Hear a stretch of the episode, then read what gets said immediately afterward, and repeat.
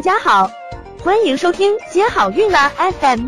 如果你正在准备孕育宝宝，却不知道怎么科学备孕，或者正和试管婴儿打交道，都可以来听听我们的好运大咖说。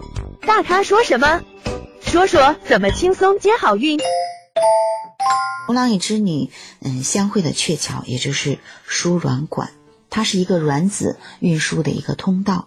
那么，怎么样评价它的功能呢？嗯，我们其实输卵管通液术呢是最常见的，那很多基层医院呢也都有开展。它是最早的，呃，开展的一个项目，就是检查输卵管通畅的方法。但是呢，它又不够准确，因为它比较有盲目性，完全是从医生的经验来判断。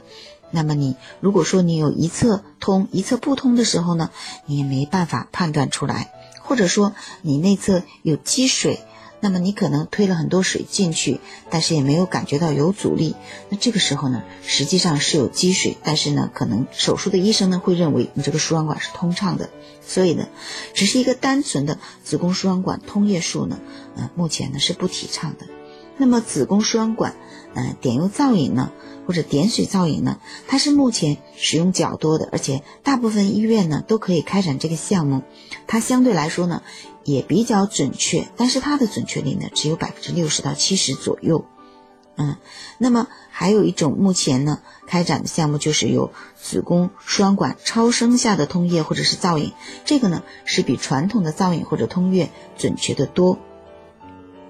还有就是腹腔镜检查，这是目前为止呢是一个最准确的检查方法。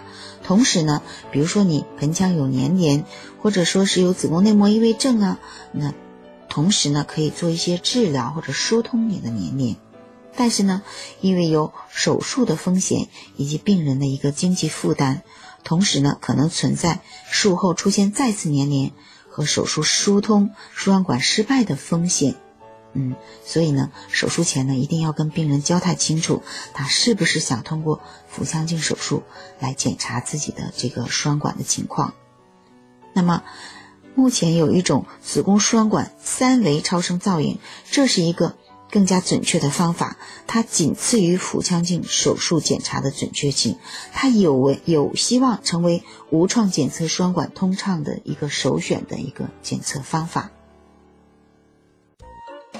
想了解更多备孕和试管的内容，可以在微信公众号搜索“接好运”，关注我们，接好运，让怀孕更容易。